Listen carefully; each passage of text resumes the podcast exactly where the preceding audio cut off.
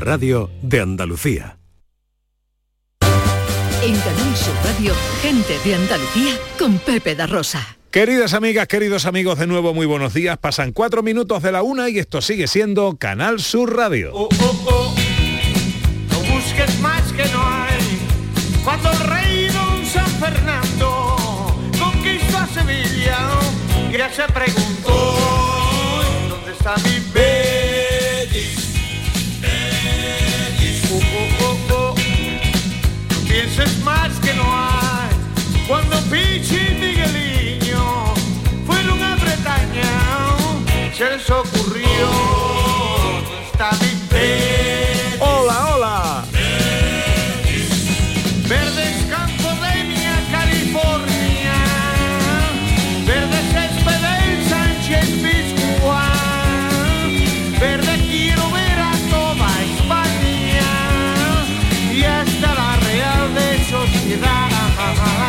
Por eso, Hola, ¿qué tal? ¿Cómo están? ¿Cómo llevan esta mañana de sábado 23 de abril de 2022? Ojalá en la compañía de sus amigos de la radio lo esté pasando bien la gente de Andalucía. ¿dónde está mi Betis? Betis.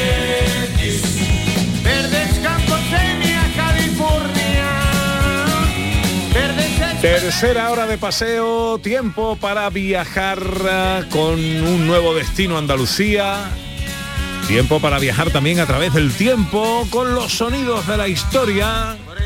En este día especial en el que todas las miradas, si no todas, una buena parte de ellas, miran al Estadio de la Cartuja. 9 de la noche, cita con la historia final de la Copa del Rey. Real Betis Valencia. Por supuesto en Canal Sur, programación especial para cubrir este acontecimiento con Jesús Márquez a la cabeza. La gran jugada especial Copa del Rey. Querido Jesús Márquez, buenos días. Pepe, ¿qué tal? Buenos días. ¿Cómo estás, querido? Pues estoy nervioso, estoy ansioso, estoy emocionado. Quiero tener muchos días como hoy.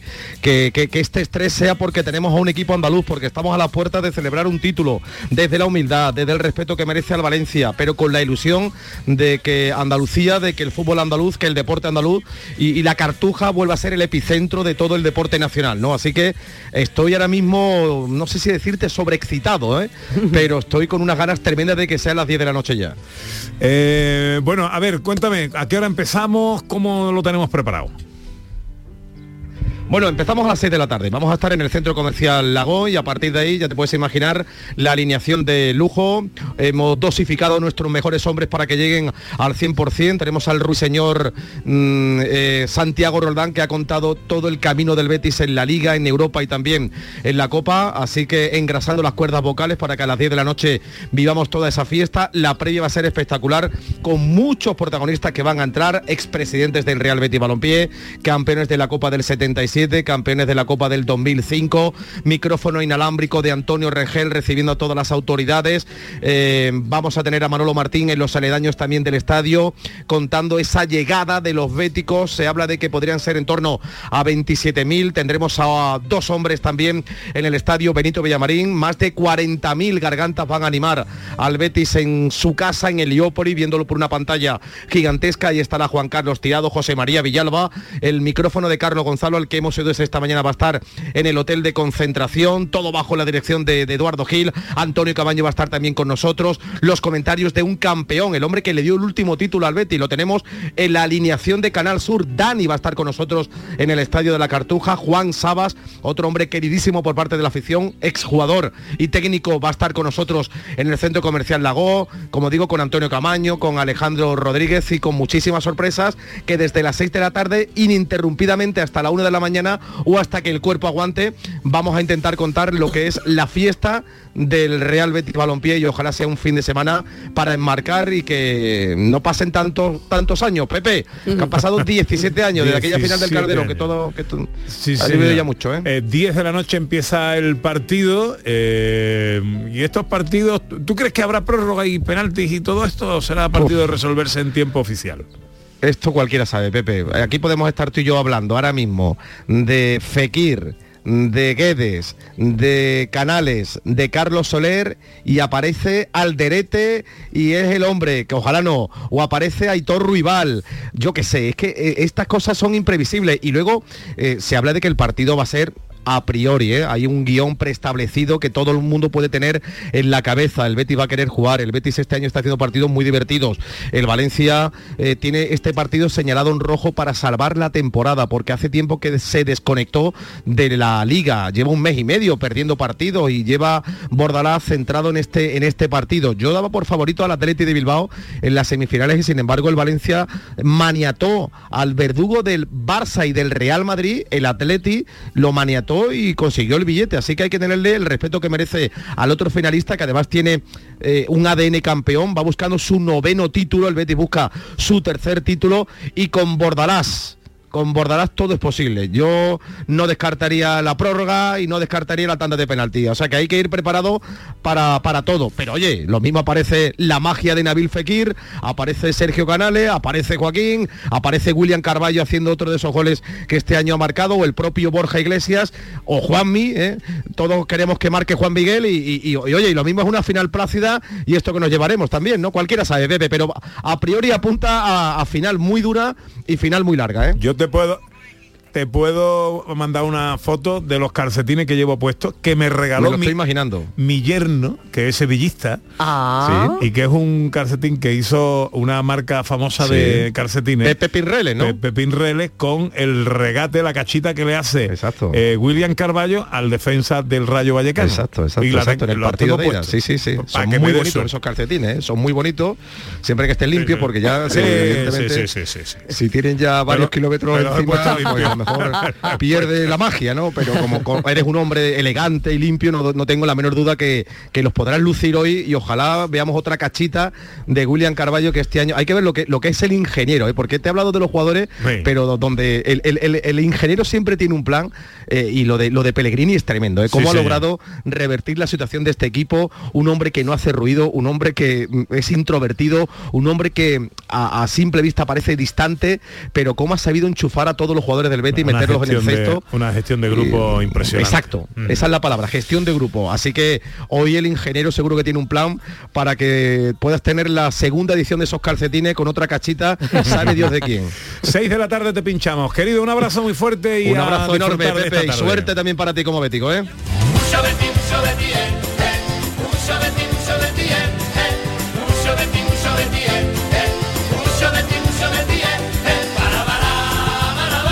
Un mensajito. 670 940 200. Hola, buenos días. Pues mira, Pepe, buenos días. Pues aquí ya estamos con los preparativos. Me va a recoger mi hermano en breve, sobre una de la tarde, nos iremos a la Alameda.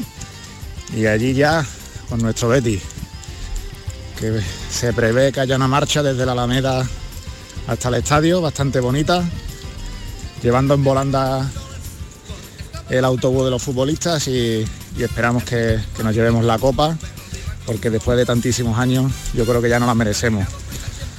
Desde aquí, desde Dos Hermanas, un saludo.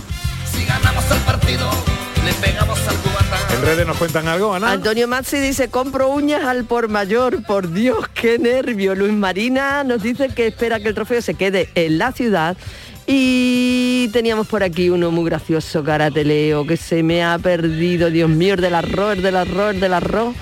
Aquí está, dice Carmen Acedo. Hola, muy buenos días, me gusta el arroz, pero como el de Doñana ninguno. Hola el Betty y el Guadalquivir. que tiene nuestro man que pierda por gracia de Dios. Buenos días, gente de Andalucía. Soy José de Sevilla. Bueno, nervioso todo el día esperando que llegue el momento porque es un día importante, no sabemos cómo puede acabar la cosa. Lo que espero es que gane mi Betty, por supuesto, pero lo que sí le, a quien sí le deseo mucha suerte, mucha suerte es al árbitro, ¿eh? porque últimamente eh, ha habido muchos partidos en los que los árbitros no están teniendo suerte con nosotros. Así que que no, que no nos vuelva a anular un gol por fuera de juego en un saque de banda. ¿Vale? Venga, un abrazo. Hasta luego. Buen apunte, buen apunte. Luego seguiremos escuchando más mensajes de nuestros oyentes.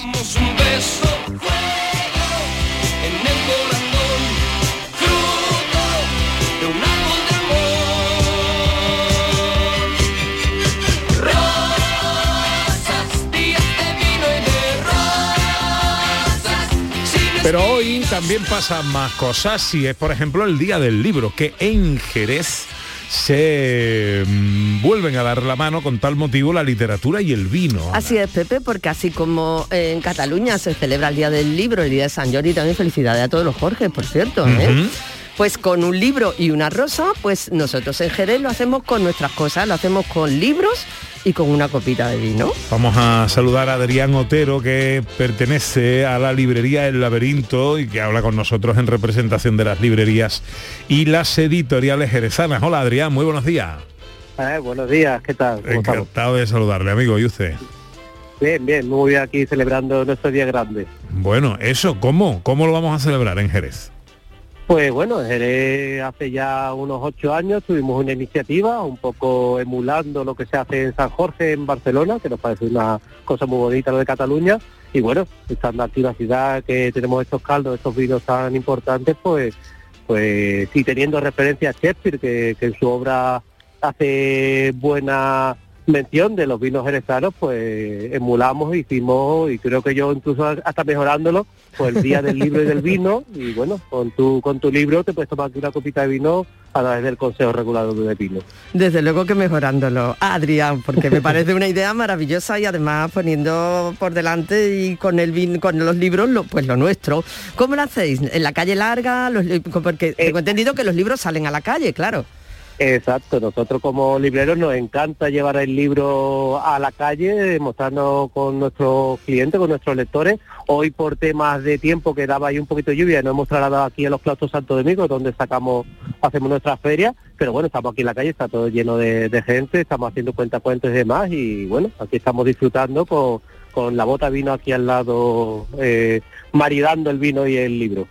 ¿Y cómo es, Adrián? Yo llego, compro mi libro simplemente por visitar, ya tengo mi copita, con la copita más viento, voy viendo libros, ¿cómo es? Aquí, aquí nada más que porque venga y nos visite y esté aquí un rato con nosotros, eh, somos 20 stands, 20 20 stands de librerías y editoriales de sana y en el centro pues tenemos aquí dos del Consejo Regulador de Vino donde hay dos personas con una bota de vino que están venenciando y no Qué tienes bueno. por qué comprar el libro, puedes, puedes tomar el vino sin, sin ello, pero bueno. No, no, hombre, eh, lo suyo es comprar, lo suyo es llevarse exacto. los libritos a casa. Eso. Exacto, y llevarte tu clavel también, que también lo tenemos. Qué bueno. Pues eh, literatura y vino, eh, una manera magnífica de celebrar el Día del Libro eh, en Jerez. Lecturas poéticas, presentaciones, muestras y degustaciones de vino. Eh, Adrián, muchísimas gracias por atendernos, amigo. Muchas gracias, tío. Hasta luego. Enseguida llega un nuevo destino a Andalucía. Eh, Sandra, ¿dónde nos vamos hoy a escapar? Pues vamos a la provincia de Málaga, un sitio precioso. Vamos a Casa Bermeja, Y luego llegan los sonidos de la historia. ¿A qué año viajamos hoy? al 1966. Me da la risa porque hay unos cortes muy divertidos, ¿vale? Que- ya me río de antemano. Buen año, buen año y un año que también trajo mucho cine. Pues un año que trajo mucho cine y además del que a mí me gusta, porque después hablaremos, un peliculón de esos que son catedrales del cine. Pues todo eso será enseguida. En Canal Sur Radio, gente de Andalucía. En con ruta. Pepe da Rosa. Viajamos contigo. Somos el pasajero de al lado. Que te informa del estado de las carreteras y te brinda la mejor compañía. En ruta. En las tardes del fin de semana, la radio te sirve. Quédate en Canal Sur Radio. La radio de Andalucía. Humor, ingenio, música en directo, entrevistas. Todo lo tienes en el show del comandante Lara. Y te esperamos los domingos en la medianoche para que disfrutes de la radio más original y divertida. ¡Vas a flipar! ¡Síguenos! El show del comandante Lara. Este domingo en la medianoche. Quédate en Canal Sur Radio. La radio de Andalucía. Gente de Andalucía. Con Pepe da Rosa. Una y 18, enseguida destino a Andalucía, eh, tiempo para viajar, encontrarse con nuestra tierra, enamorarnos de rincones hermosos con Sandra Rodríguez, nuestra historiadora, eh, que nos lleva de paseo por nuestro destino y con nuestra hurgadora oficial, Ana Carvajal, que nos lleva a conocer a- más a fondo este lugar y a realizar actividades como eh, turismo activo, comer, dormir. Recuérdanos que nos vamos a escapar hoy a... Casa Bermeja. Antes un poquito de actualidad del turismo en Andalucía.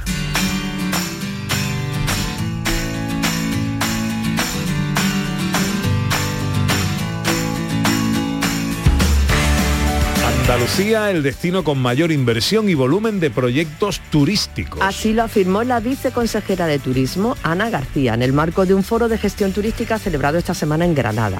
En su intervención afirmó que Andalucía es un valor seguro y que tiene la credibilidad del mercado, ya que las decisiones que se han tomado para gestionar la crisis se han hecho de la mano de los hoteleros, agencias de viaje, los guías de turismo y los hosteleros, entre otros, ya que sin empresas no hay empleo, ni desarrollo económico, ni cohesión territorial, ni todo nuestro talento tendría futuro. Finalmente aseguró que el sector turístico andaluz está perfectamente preparado para afrontar la nueva temporada. El mundo del caballo, un atractivo turístico fundamental de Andalucía. En una visita a la Real Escuela de Arte Ecuestre de Jerez, el vicepresidente de la Junta y consejero de Turismo, Juan Marín, ha destacado que esta institución potencia una cultura que genera empleo y riqueza en el sector turístico. En este sentido, ha asegurado además que más allá de su valor sentimental, cultural y patrimonial, es marca Andalucía y un atractivo turístico fundamental.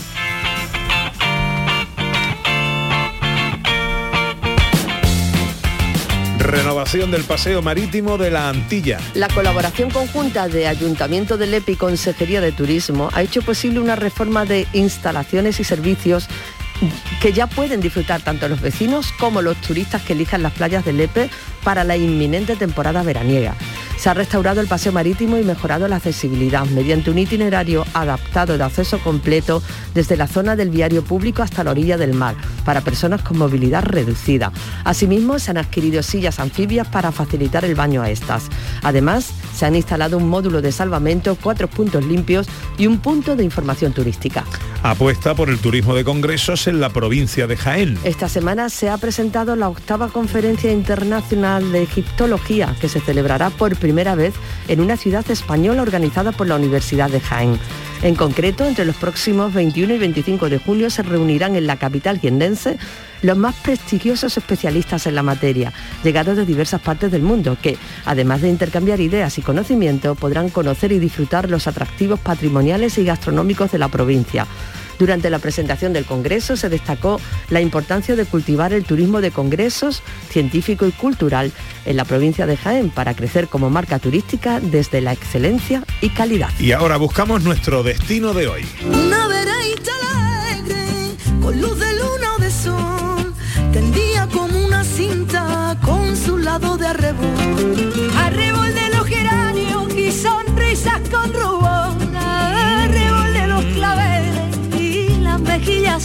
Enclavado en los montes de Málaga, dominando el histórico campo de Cámara, bañado por los ríos Guadalmedina y Cauche, se encuentra nuestro destino de hoy, Campiña Cerealista, Casa Bermeja.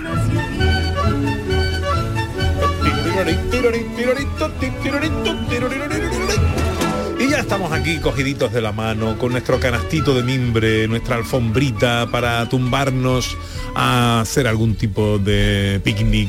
En nuestro paseíto por Casa Bermeja, ¿qué contamos, Sandra? Bueno, pues nuestra primera parada de la historia es al año pasado, a febrero del año 2021, que es cuando la revista National Geographic Historia y otros medios de comunicación se hacían eco de un descubrimiento ocurrido en Casa Bermeja en el año 2020 el hallazgo de un enterramiento neolítico en la zona conocida como Piedras de Mitra.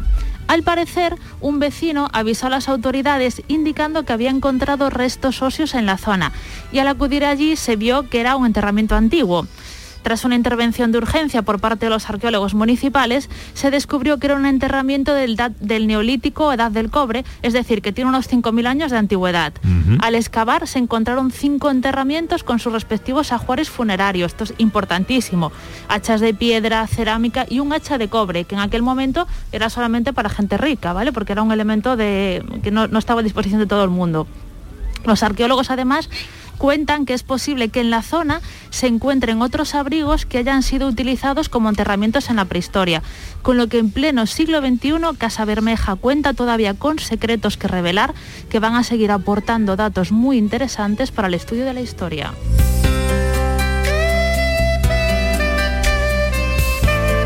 Me quieres hablar del enclave arqueológico Peñas de Cabrera. Sí, exactamente, es que los habitantes de Casa Bermeja ya saben lo que es lidiar con restos prehistóricos de alto nivel. Y es que en la localidad se encuentra el enclave arqueológico Peñas de Cabrera. En la zona se encuentran diferentes abrigos rocosos, un total de 77, de los cuales en 25 se hallan pinturas prehistóricas de tipo esquemática. Esto es importantísimo. La mayoría de ellas son figuras de tipo antropomorfas, es decir, de seres humanos, esquemáticos, así como mm, trazados sencillos, en tono rojo. Pueden ser rojas, algunas son tiran al violeta, otras al pardo, pero siempre en esas tonalidades rojas. También en los estudios que se han hecho se ve que todo se pintó en un mismo momento temporal, ¿vale? Es decir, todo fue a la vez. Pero se han encontrado que restos de que se había repintado, es decir, se hizo y después se repintó para que permaneciera en el tiempo, lo cual también era importante porque decía que la gente que habitó en aquel momento para ellos esta zona era de, de alto valor, ¿no? Pues simbólico, cultural, religioso para ellos, no sabemos muy bien porque no tenemos muchas más fuentes que estos restos que nos han quedado, pero era muy muy importante. También en esta zona hay grabados en piedra. Esto es tan importante, ¿vale? Que está escrito como bien de interés cultural con el nombre de Abrigos de Peñas Cabreras y Dolmen del Tajillo. Para visitarlo está abierto al público porque es una zona abierta a la naturaleza, pero es muy importante contactar con oficina de turismo porque son obras que hay que custodiar y visitar con mucho cuidado porque claro, son estamos hablando de pinturas hechas en, en piedras, en abrigos que tienen que explicarte correctamente cómo puedes visitarlas, dónde están y mejor hacerlo con un guía experto para que te puedan poner en contexto en todo este valor histórico que rodea estas pinturas. También me quieres hablar de la fundación de Casa Bermeja. Exacto. Bueno, hemos dado un paso por la prehistoria, con lo cual sabemos que esta zona ha estado ocupada desde muy antiguo. También se puede ver, ¿vale? Seguramente que en época árabe había una ocupación también en este lugar, pero que quedó despoblado tras la conquista cristiana. Eh, tenemos que ir entonces hasta época de los Reyes Católicos, cuando se va a mandar fu- fundar la villa, ¿vale? La, la actual Casa Bermeja, mediante una carta que firmaron los Reyes Católicos, después la Reina Juana y también fue refutada por el emperador Carlos V en el año 1550. La carta se conserva y está íntegramente custodiada y se puede conocer en la página web del Ayuntamiento de Casa Bermeja. Es muy curiosa y es muy larga también, ¿vale? Pero os voy a leer un trocito que, bueno, a mí me llamó la atención y que es muy, muy curioso además, sobre todo por el idioma en castellano antiguo del, año, Sí. del siglo XVI, ¿no? Dice así, me fue hecha relación que en el campo de cámara y término de dicha ciudad, dice que hay más de ocho leguas en largo que estaba despoblado, que no en el lugar alguno y convenía mucho que en lugar más convenible que en el dicho campo hubiese, se hiciera y poblare un lugar especialmente donde dicen Casa Bermeja, porque allí dicen que había habido lugar y población en tiempos de moros. ¿Vale? La carta es así en este idioma y se puede conocer. Esto también es curioso porque hay una leyenda, que es leyenda, que dice que Casa Bermeja, lo- ese nombre lo puso la reina Isabel la Católica, que vio el sitio y dijo, oh, qué Casa Bermeja, ¿no? Pero aquí podemos ver que ya en, en el pasado, antes de la fundación de la villa, ya se conocía la zona como Casa Bermeja.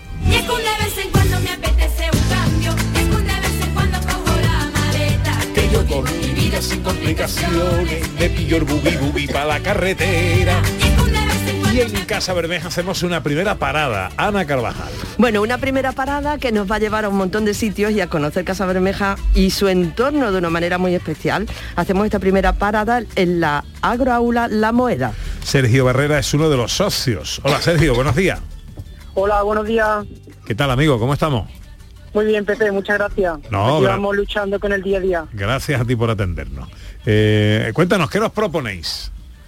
Bueno, pues nosotros proponemos una ruta en Carriola que no son más que aulas móviles que ofertamos desplazándonos por el territorio, descubriendo sitios, enclaves, lugares, actividades, que las complementamos además con unas gincanas, talleres, para hacer disfrutar a la gente de una forma vivencial y manipulativa. Eh, pretendiendo que la gente cuando se vaya tenga un recuerdo muy agradable y por supuesto haya aprendido alguna cosilla. Ay, qué bien. ¿Qué es esto de la agroaula? Bueno, pues es eh, una empresa que se fundó con cuatro con cuatro socios con origen igual al de la Reconquista de Casa Bermeja, con origen de Córdoba y origen de, de Málaga, y nos eh, teníamos inquietud por el bueno por, por el campo, el despoblamiento rural y la ganas de, dar una vuelta de tuerca a esa rentabilidad de este olivar tradicional que tan difícil es luchar por él en los tiempos que corremos. Bueno, si vamos ahí ahora, por ejemplo, y hacemos una de las rutas, ¿qué es lo que vamos a ver? Bueno, pues ahora que estamos en la época de la primavera, eh, tenemos una ruta muy atractiva que es descubrir los olores y sabores de la primavera. Esa hierba aromática que nos hacen oler y sentir esos platos típicos que no se hacen, no se cogen del frigorífico ni se cogen de la de la olla, sino eso nace de la tierra y eso es lo que pretendemos eh, hacer descubrir a la gente y que, y que disfruten, por supuesto.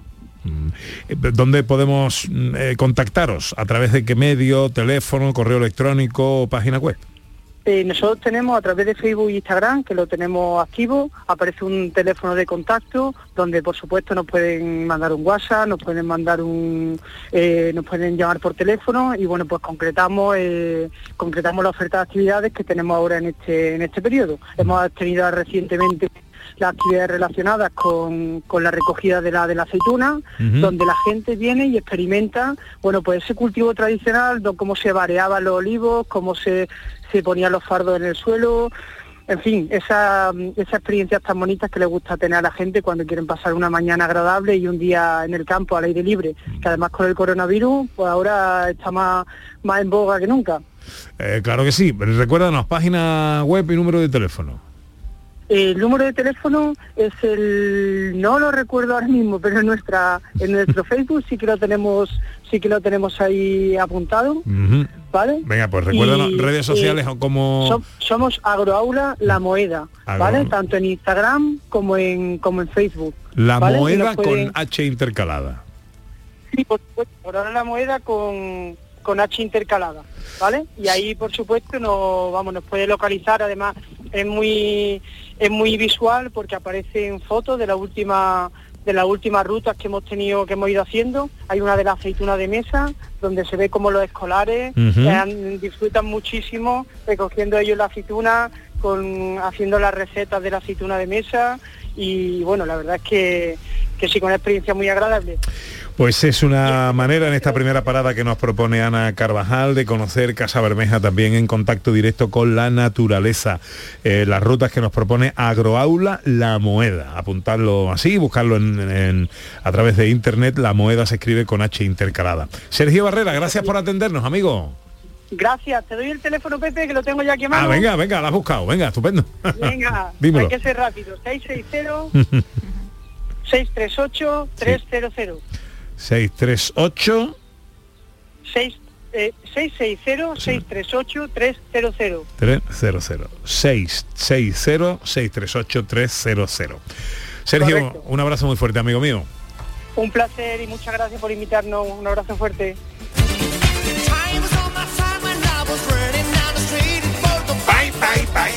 Visitas indispensables, Sandra. Bueno, la primera os va a llamar la atención, ¿vale? Porque la recomendación es visitar el cementerio de San Sebastián. Este cementerio está declarado como monumento histórico artístico y es bien de interés cultural en- desde el año 2006. Es precioso. Está compuesto por un conjunto de panteones, además todos encalados en blanco y que se construyeron según la arquitectura popular de la época. Entonces son preciosos. Esto se ve desde la por la autovía que va hasta Málaga, se ve el- el- desde esta autovía este cementerio y había una leyenda, se contaba, que los muertos se enterraban de pie por la forma que tenían los nichos, pero no es cierto, ¿vale? Simplemente porque visualmente parece que todos los nichos son alargados, pero es un frontón que tiene cada uno de, cada uno de estos enterramientos y que da esa sensación óptica. Es maravilloso y nuestra primera recomendación es el cementerio de San Sebastián.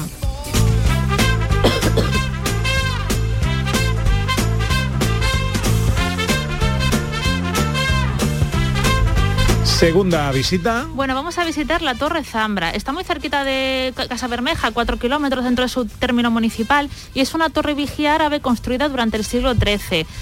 No solamente es bonito la estructura arquitectónica de la torre, sino que además tiene unas vistas increíbles, ¿vale? Desde allí se puede ver parte de la provincia de Málaga, parte de la provincia de Granada y parte del norte de África, es decir, impresionante.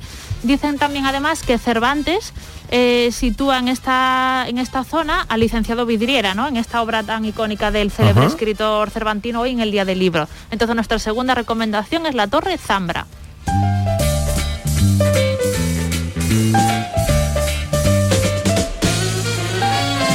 ¿Y la tercera visita? Bueno, la tercera visita vamos a estar ya en el casco urbano de Casa Bermeja y vamos a conocer la iglesia de Nuestra Señora del Socorro. Esta, es, preciosa, está edificada antes del, sig- del año 1500, pero tuvo remodelaciones posteriores. Además de ser un edificio bellísimo, cuenta con una destacada orfebrería de los siglos XVII y XVIII que está todo relacionado con la fiesta del Corpus Christi y un armario eucarístico del siglo XVIII y dos tallas en madera policromada de evangelistas. Entonces, aparte de dar un paseo por todo el casco urbano de Casa Bermeja, nos paramos a visitar la iglesia de Nuestra Señora del Socorro.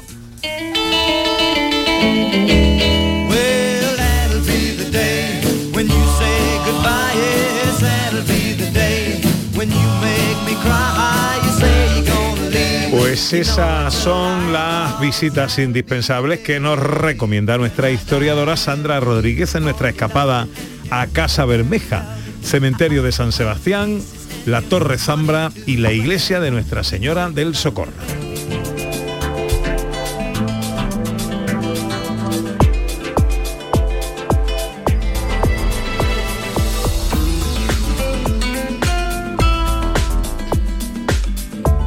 Gentilicio de Casa Bermeja, Bueno, el oficial es Casa Bermejino, Casa Bermejina.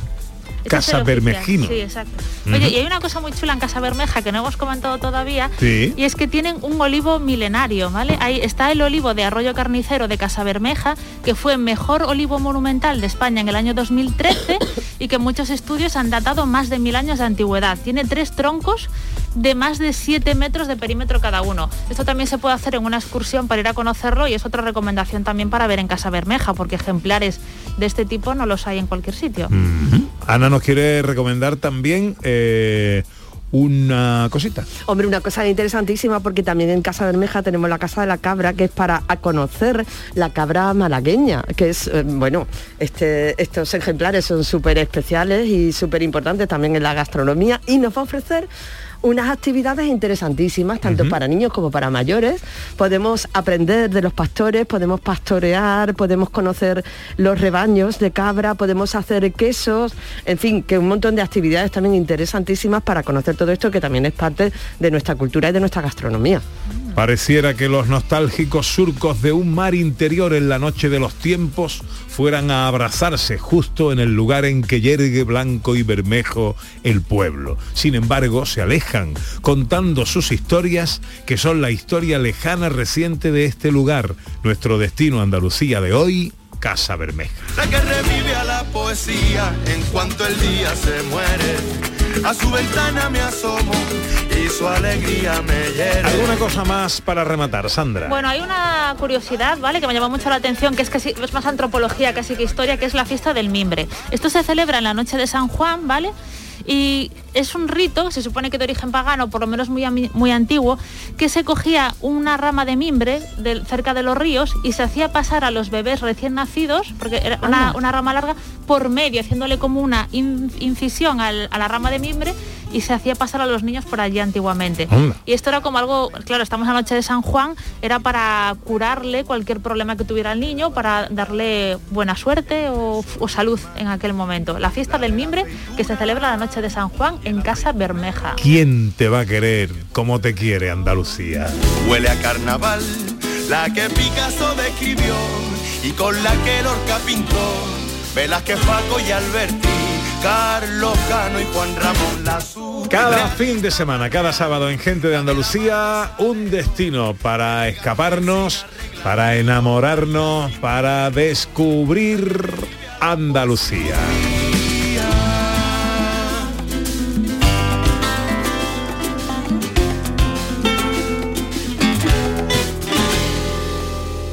Enseguida los sonidos de la historia.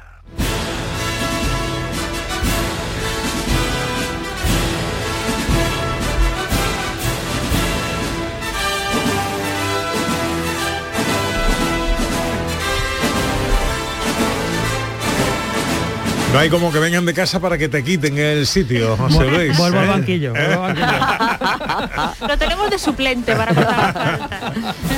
Sonidos de la historia. ¿A dónde viajamos hoy, Sandra? Al año 1966. Que me sirva para correr. Año 1966, los Bravos se alzaron en el número uno de las listas con esta moto. Esto lo podría cantar John Julius, ¿eh? Con ese acento. Perfectamente, estaba Totalmente. pensándolo, digo, es el John Julius de la música.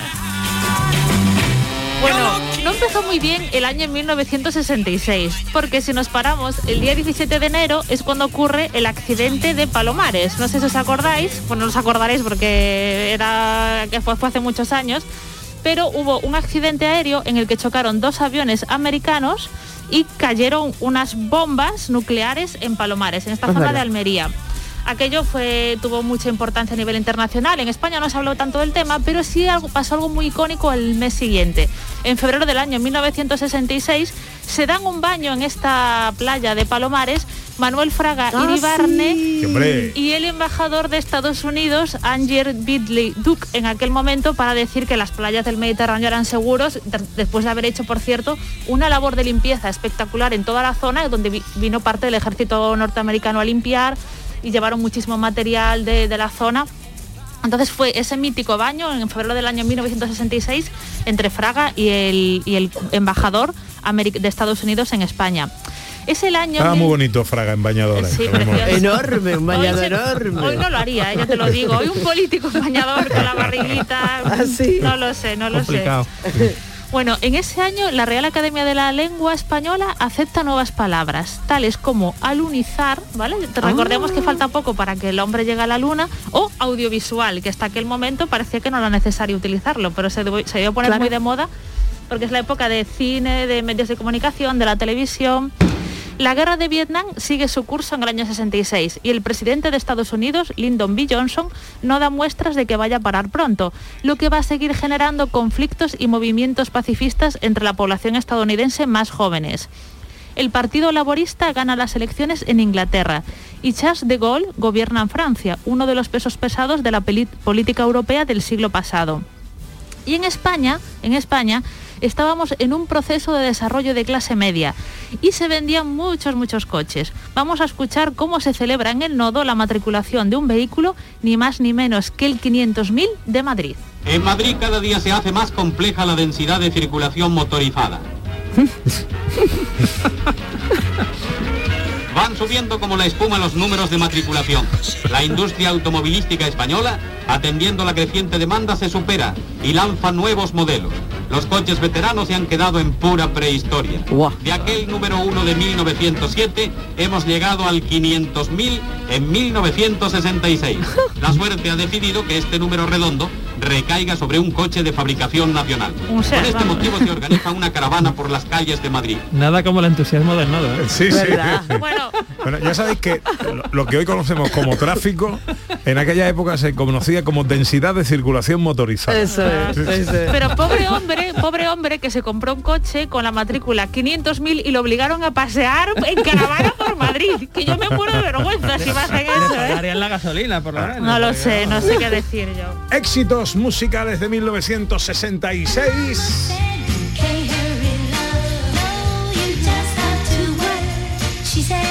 Esto es de 1966. Porque está en la versión de Diana Ross and the Supremes. Parece de los 80, ¿eh? Sí, sí, porque luego una, hubo una versión de Phil Collins, De Phil ¿no? Collins. Creo, Sí, bueno, claro. Esa fue Sí, posterior. Esta fue número 3 en las listas del Reino Unido y está incluida en el Salón de la Fama entre las 500 mejores canciones de lo que luego se conoció como el rock and roll. Y el año 66 también es un año para uno de nuestros mejores deportistas españoles de todos los tiempos, que era Manu- Manolo Santana o Manuel Santana. Y es que en el año 1966 gana el torneo de tenis de Gim- Wimbledon. Uy, que no- Wimbledon. de Wimbledon. Que, que hasta el momento solamente lo han ganado con Chita Martínez en el año 94 y Rafa Nadal, bueno, en el año 2008, seguro que más veces que no, no lo estoy diciendo ahora, porque ha ganado muchísimos premios. Bueno, pues fue un año maravilloso y el nodo nos contaba así ese triunfo en Wimbledon de Manolo Santana. El madrileño está afianzando el prestigio español que no asomaba a una final de Wimbledon desde los tiempos de Manuel Alonso y Lili Alba. El segundo set, muy Eh. laborioso, también es de Santana por el tanteo de 11-9. En el tercero y último set, vuelve a acreditar el español su calidad de maestro en la dejada, que le valdrá el triunfo por 6-4. El norteamericano no ha sido presa fácil en ningún momento. Oye, os Es que lo cuenta os como un informe comercial, ¿Os vamos. imagináis el partido del Betis esta noche narrado Sí, así? Y ahora avanza. Wim- Wimbledon. Wim- Wimbledon. Claro, es que se leía literal, ¿no? Como cuando, ¿cómo se llamaban Es las verdad. estrellas de cine? Clark Gable, ¿eh? Cargalable. James Mason, James. Mason, John Baine. Era otros tiempos. Era otro tiempo. Y aunque no os lo creáis, el representante español en el Festival de Eurovisión aquel año fue este. Aquel que reza cada noche por tu amor. Ya estamos. Pongámonos de pie todos. por favor. Aquí, aquí, para quererte. Estoy aquí. Soy según los féticos. Para quererte. Bueno, era la decimoprimera edición del Festival de Eurovisión, se celebró en Luxemburgo y España participaba con Rafael, ya estaba, año 66. Wow, Qué pero estaría su principio, ¿no? Estaría empezando, ¿no? Pues yo lo vi el verano pasado Ya y llevaba, estaba espléndido. Quedamos séptimo con nueve puntos. Bueno, vamos a hacer un repaso a la cartelera televisiva de la época, ¿no? Nos vamos a parar en los niños más pequeñitos. Vamos a escuchar una canción, a ver si sabéis de qué programa infantil estamos hablando. El año que empezó en el año 1966. Somos malos, malas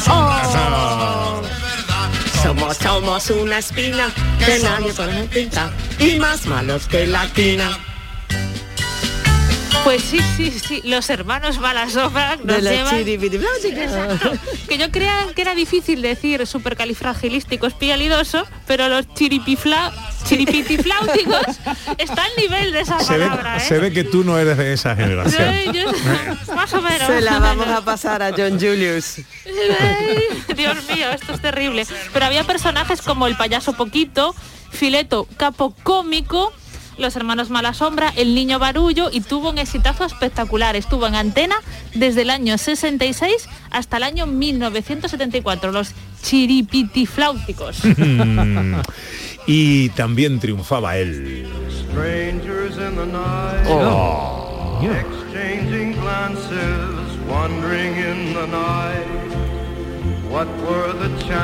Esta canción originalmente se la propusieron a la cantante y actriz Melina Mercury, que la rechazó. Dijo que esta era un mojón y que no la quería cantar. Así lo dijo Melina Mercury. Sí, más o menos. En "Eres español, un- en español. Eh, Pero un llegó... mochoni, un mochoni. Entonces llegó Fran, llegó la voz, le cambió un par de estrofas que no le gustaban y con Strangers in the Night alcanzó el número uno en países como Estados Unidos, Reino Unido e incluso encabezó la recién nacida lista de los 40 principales en España. Y llegaba a Estados Unidos una serie de televisión que, es, que, se, que se hizo franquicia y que ha llegado hasta nuestros días. Vamos a escuchar la cabecera porque es icónica.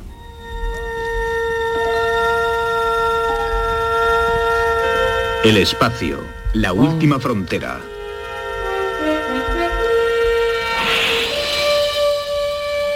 Estos son los viajes de la nave estelar Enterprise en una misión que durará cinco años, dedicada a la exploración de mundos desconocidos, al descubrimiento de nuevas vidas, de nuevas civilizaciones, hasta alcanzar lugares donde nadie ha podido llegar. Star Trek. Bueno, con esta melodía tan sesentera, tipo guaquetera, guatequera, pues empezaba el 8 de septiembre de 1966 la serie original de Star Trek. Porque si sois Trekkie, no sé si lo sois, os gusta el mundo Star Trekiano, pues esto tuvo llega muchísimo... hasta hoy, llega hasta hoy, llega hasta hoy. Múltiples reposiciones, Spock y Kirk han pasado, el Capitán Kirk, ¿no? Ha pasado por diferentes actores y nada, una serie súper exitosa que por cierto, cuentan que el autor que escribió esta serie se, baja- se basaba en los viajes de Gulliver también para escribirla y en literatura clásica, ¿no? Que se inspiró en grandes sombras de la literatura para hacer una- un- algo tan divertido, ¿no? Como una tripulación. Es una serie muy inteligente y además si uno ve el, el piloto, el primer piloto que se hizo, donde no salía todavía el Capitán Kirk, es el argumento de Alien, que, que eso no se sabe mucho, pero eh, curiosamente el argumento de Alien era el primer piloto de Star Trek, una cosa muy curiosa. Muy ¿Qué nos trae el cine en el año 66? Bueno, pues os voy a contar, lo, lo- trae muchísimas películas, muchísimas obras maestras, nos vamos a detener en, en una, antes de deciros el título, quiero que escuchéis cómo suena. No, ah, eso. Anterior.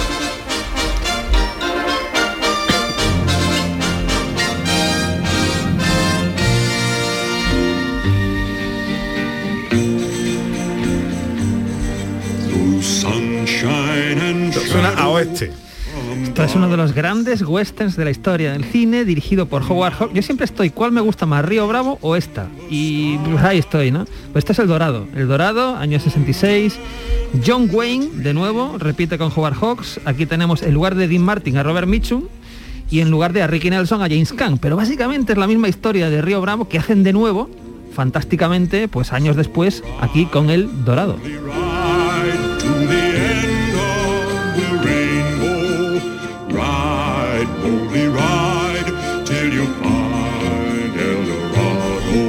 Bueno, vamos a hacer un repasito muy somero, muy somero, algunos de los éxitos en español eh, que la música nos dejó en 1966, por ejemplo, con los brincos.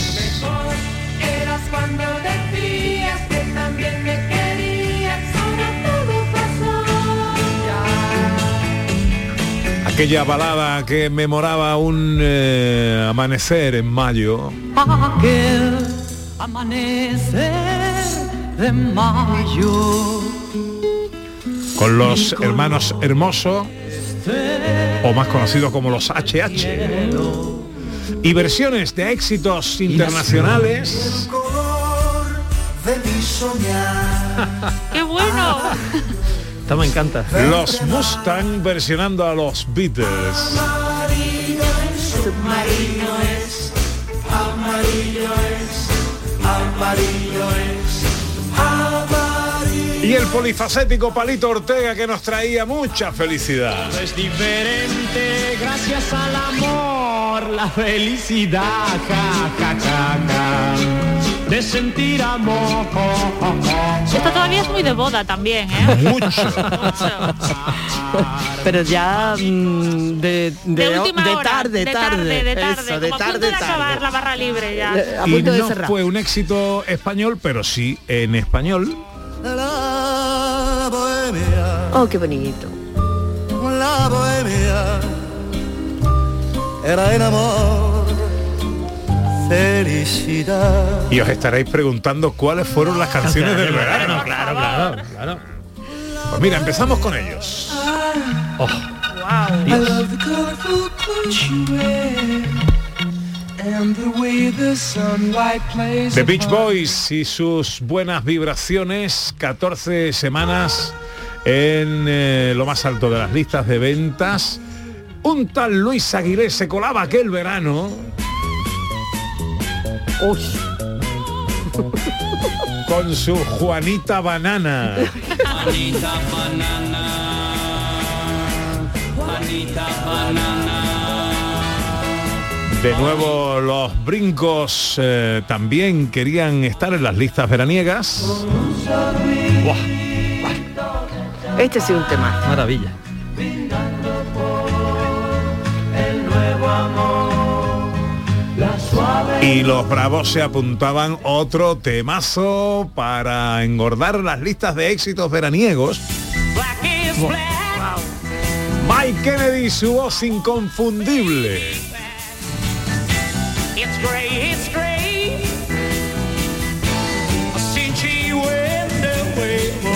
Yo viviría en el año 66 solamente por los brincos y por los bravos. ¿eh? Verdad, qué es- maravilla. Qué nivelón, ¿eh? Sí. Qué nivelón.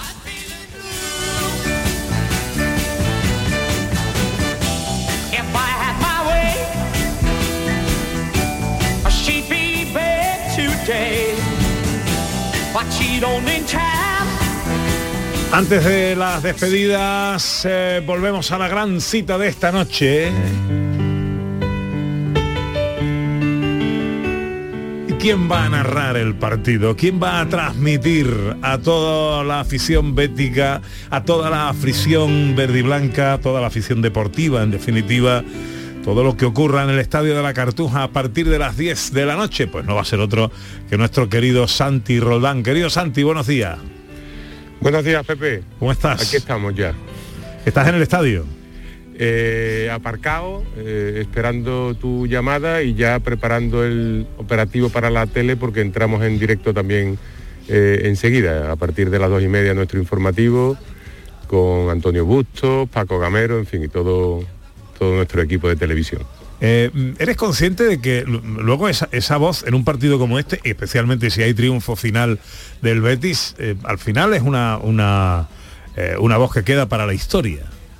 Espero que así sea, aunque no tengo, en fin, no tengo ínfulas de ser protagonista, no me apetece nada, la verdad, pero entiendo que sí, que esos registros siempre quedan para la historia y espero, espero, no por mí, claro que no, sino por el Real Betis que eh, ese registro o, ese, ese triunfo, por decirlo de alguna manera, pues lo pueda cantar en la noche de hoy.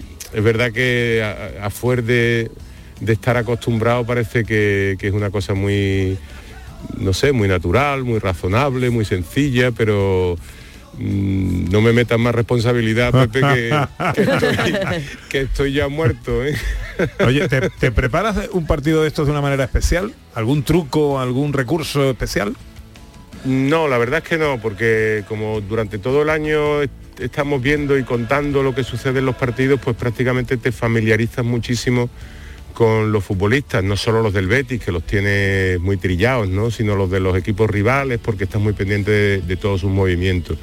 Eh, hombre, me, me preparo eh, con mucha responsabilidad porque es un partido muy especial, pero no más que en otro, es decir, la atención que voy a prestar eh, va a ser la misma porque entiendo que el oyente de Canal Sur Radio necesita que eh, los trabajadores, en este caso, ya que estamos hablando de este partido, estemos siempre intentando contar lo mejor posible cualquier cosa que suceda, ya sea en un partido de fútbol, en la calle, en un acto, en cualquier evento. Eh, espero, la verdad, no cometer demasiados errores en la noche de hoy. Eh, te escucharemos con todo el cariño, con toda la atención y con Lo toda sé. la esperanza. Querido Santi, te mando un abrazo muy fuerte y mis mejores deseos. Un abrazo, Pepe. Mucha suerte para ti también, querido. Hoy se me va el corazón al final de la palmera. Y en mi alma una bandera y en mi boca una canción. Verde y blanco es el color con el que los duendes juegan y pintan Sevilla entera de esperanza y de pasión. Hoy marcará Luis del Sol y Alabanda y Oliveira y Rogelio y Calderón, Biosca, Alfonsito y Cuellar, Bizcocho, Dani, Odoncor, Cardeñosa, Ríos, Varela, Yarni, Juanito, Rincón y Gordillo a la carrera, banda sin espinilleras que encenderá a la afición. Sombrero a Finidi George y alguna falta certera que sobrado de maneras a Sunsao le pega a gol y Esnaola y Prat le esperan dibujando el paradón. Hoy se me va el corazón al verde del balompié. Hoy me soñé Palmerín y hasta en la gloria por ti me soñé Miki Roqué. Hoy me soñé, don Manuel, que vive y muere otra vez que por perdonar a Benjamín. ¿Qué más te puedo decir? Si eres mi cuándo y mi cómo, si es tan grande tu poesía, ¿qué otro penalti te haría pa' que no me lo tire nono?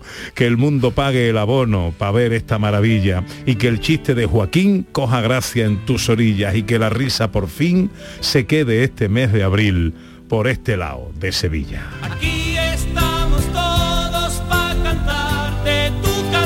Antonio Muñoz Romero. ¿Quién si no? ¿Qué va a hacer hoy Sandra Rodríguez? Pues no sé si ver el partido este que ponen hoy, que me parece que ¿Quién es poco juega? ¿Quién importante. juega? ¿Quién juega? No, veré, veré un poco del partido por la tarde y ojalá que gane el Betis porque me gusta que gane el equipo andaluz. ¿Qué va a hacer José Luis Ordóñez? Pues a las tres y media en Canal Sur Televisión Jubal, que esa no la he visto, no la he visto, pero tiene una pinta est- estupenda, un western con Glenn Ford, joder, ¿qué más quiero para después de comer? ¿Qué va a hacer Ana Carvajal? Pues mira, voy a ver a mi amiga María Eugenia que va a actuar hoy en el teatro. Y luego pues ya me voy a preparar para ver el Betty, eso sí, en casa, para, para no quedarme afónica yo del todo. Como ese río que lleva al mar. Tenemos chiste inquietante para terminar el programa de hoy, director. Tenemos chistes, chistes, sí, sí. Muy inquietante además. Ataque. Eh, pues eh, hay que hablar de superhéroes porque claro, hoy día pues hay muchas películas de superhéroes y tal. Entonces la pregunta, os voy a hacer una pregunta sobre uno de ellos, ¿no? Que es el, quizá el más conocido. Eh, ¿Sabéis dónde coloca eh, Superman su capa? El super... el superchero. Muy bien, Ana ¿Ah? Carvajal. Ya pensáis como yo. Pensáis como yo. Esto, esto es, es escalofriante, escalofriante. La carne de gallina.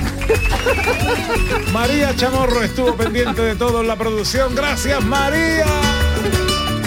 Y el gran Marcos Varón en los botones.